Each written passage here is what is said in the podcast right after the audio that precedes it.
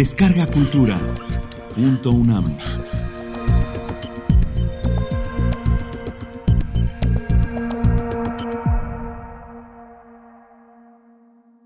El hombre muerto.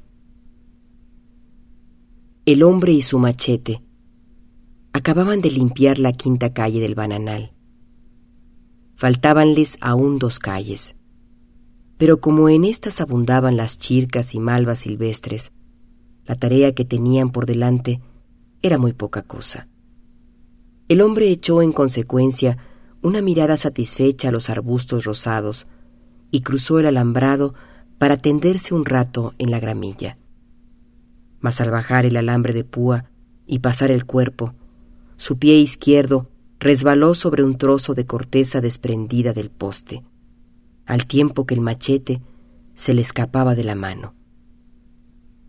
Mientras caía, el hombre tuvo la impresión sumamente lejana de no ver el machete de plano en el suelo. Ya estaba tendido en la gramilla, acostado sobre el lado derecho, tal como él quería. La boca, que acababa de abrírsele en toda su extensión, acababa también de cerrarse. Estaba como hubiera deseado estar, las rodillas dobladas y la mano izquierda sobre el pecho. Solo que tras el antebrazo, e inmediatamente por debajo del cinto, surgían de su camisa el puño y la mitad de la hoja del machete, pero el resto no se veía. El hombre intentó mover la cabeza en vano. Echó una mirada de reojo a la empuñadura del machete, húmeda aún del sudor de su mano. Apreció mentalmente la extensión y la trayectoria del machete dentro de su vientre y adquirió, fría, matemática e inexorable, la seguridad de que acababa de llegar al término de su existencia la muerte. En el transcurso de la vida se piensa muchas veces en que un día, tras años, meses, semanas y días preparatorios, llegaremos a nuestro turno al umbral de la muerte. Es la ley fatal, aceptada y prevista, tanto que solemos dejarnos llevar placenteramente por la imaginación a ese momento supremo entre todos, en que lanzamos el último suspiro. Pero entre el instante actual y esa postrera aspiración, ¿qué de sueños, trastornos, esperanzas y dramas presumimos en nuestra vida? ¿Qué nos reserva aún esta existencia llena de vigor antes de su eliminación del escenario humano? ¿Es este el consuelo? el placer y la razón de nuestras divagaciones mortuorias. Tan lejos está la muerte y tan imprevisto lo que debemos vivir aún. ¿Aún? No han pasado dos segundos. El sol está exactamente a la misma altura. Las sombras no han avanzado un milímetro. Bruscamente, acaban de resolverse para el hombre tendido las divagaciones a largo plazo. Se está muriendo. Muerto. Puede considerarse muerto en su cómoda postura. Pero el hombre abre los ojos y mira. ¿Qué tiempo ha pasado? ¿Qué cataclismo ha sobrevivido en el mundo? ¿Qué trastorno de la naturaleza trasuda el horrible acontecimiento? va a morir. Fría, fatal e ineludiblemente. Va a morir. El hombre resiste. Es tan imprevisto ese horror. Y piensa, es una pesadilla. Esto es. ¿Qué ha cambiado? Nada. Y mira, ¿no es acaso ese bananal su bananal? ¿No viene todas las mañanas a limpiarlo? ¿Quién lo conoce como él? Ve perfectamente el bananal, muy relacado, y las anchas hojas desnudas al sol, Allí están, muy cerca, deshilachadas por el viento. Pero ahora no se mueven. Es la calma del mediodía. Pronto deben ser las doce. Por entre los bananos allá arriba, el hombre ve desde el duro suelo el techo rojo de su casa. A la izquierda, entrevé el monte y la capoeira de canelas. No alcanza a ver más, pero sabe muy bien que a sus espaldas está el camino al puerto nuevo, y que en la dirección de su cabeza, allá abajo, yace en el fondo de la calle el Parná dormido como un lago. Todo, todo exactamente como siempre. El sol de fuego, el aire vibrante y solitario, los bananos inmóviles, el alambrado de postes muy gruesos y altos que pronto tendrá que cambiar. Muerto. Pero es posible.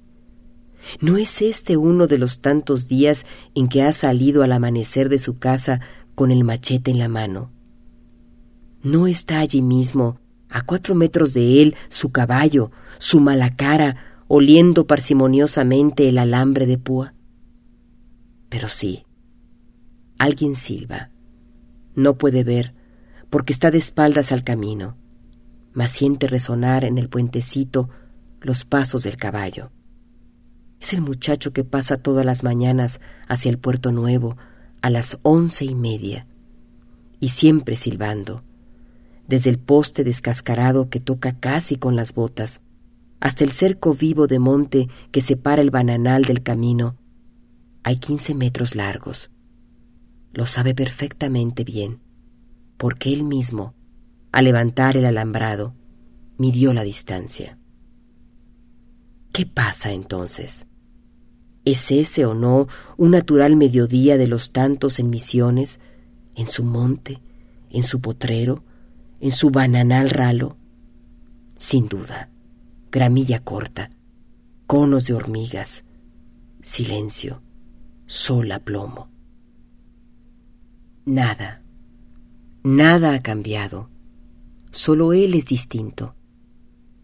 Desde hace dos minutos su persona, su personalidad viviente, nada tiene ya que ver con el potrero, que formó él mismo a asada durante cinco meses consecutivos, ni con el bananal, obra de sus solas manos, ni con su familia. Ha sido arrancado bruscamente, naturalmente, por la obra de una cáscara lustrosa y un machete en el vigente hace dos minutos. Se muere. El hombre, muy fatigado y tendido en la gramilla sobre el costado derecho, se resiste siempre a admitir un fenómeno de esa trascendencia ante el aspecto normal y monótono de cuanto mira. Sabe bien la hora, las once y media. El muchacho, de todos los días, acaba de pasar sobre el puente pero no es posible que haya resbalado. El mango de su machete, pronto deberá cambiarlo por otro, tiene ya poco vuelo. Estaba perfectamente oprimido entre su mano izquierda y el alambre de púa. Tras diez años de bosque, él sabe muy bien cómo se maneja un machete de monte. Está solamente muy fatigado del trabajo de esa mañana y descansa un rato como de costumbre. La prueba. Pero esa gramilla que entra ahora por la comisura de su boca la plantó él mismo en panes de tierra distantes, un metro uno de otro. Y ese es su bananal. Y ese es su mala cara, resoplando cauteloso ante las púas del alambre. Lo ve perfectamente. Sabe que no se atreve a doblar la esquina del alambrado, porque él está echado casi al pie del poste. Lo distingue muy bien y ve los hilos oscuros de sudor que arrancan de la cruz y del anca. El sol cae a plomo y la calma es muy grande, pues ni un fleco de los bananos se mueve. Todos los días, como ese, ha visto las mismas cosas. Muy fatigado, pero descansa solo. Deben de haber pasado ya varios minutos.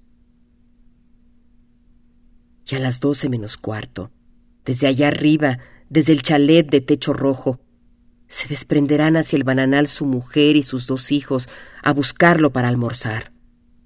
Oye siempre antes que las demás la voz de su chico menor que quiere soltarse de la mano de su madre. ¡Pia, pia! ¡Pia, pia! ¿No es eso?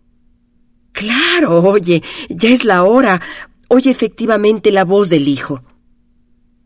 ¡Qué pesadilla! Pero es uno de los tantos días, trivial como todos, claro está. Luz excesiva. Sombras amarillentas. Calor silencioso de horno sobre la carne que hace sudar al malacara inmóvil ante el bananal prohibido. Muy cansado. Mucho. Pero nada más. ¿Cuántas veces a mediodía como ahora ha cruzado volviendo a casa ese potrero que era capuera cuando él llegó y que antes había sido Monte Virgen? Volvía entonces, muy fatigado también, con su machete pendiente de la mano izquierda, a lentos pasos. Puede aún alejarse con la mente si quiere. Puede si quiere abandonar un instante su cuerpo y ver desde el tajamar por él construido el trivial paisaje de siempre.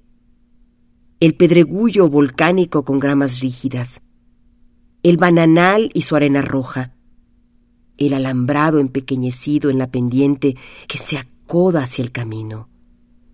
Y más lejos aún, ver el potrero, obra sola de sus manos, y al pie de un bosque descascarado, echado sobre el costado derecho y las piernas recogidas, exactamente como todos los días, puede verse a él mismo como un pequeño bulto asoleado sobre la gramilla, descansando, porque está muy cansado. Pero el caballo rayado de sudor e inmóvil de cautela ante el esquinado del alambrado, ve también al hombre en el suelo y no se atreve a costear el bananal como desearía. Ante las voces que ya están próximas. ¡Pia, pia! Vuelve un largo rato las orejas inmóviles al bulto y tranquilizado al fin, se decide a pasar entre el poste y el hombre tendido que ya ha descansado.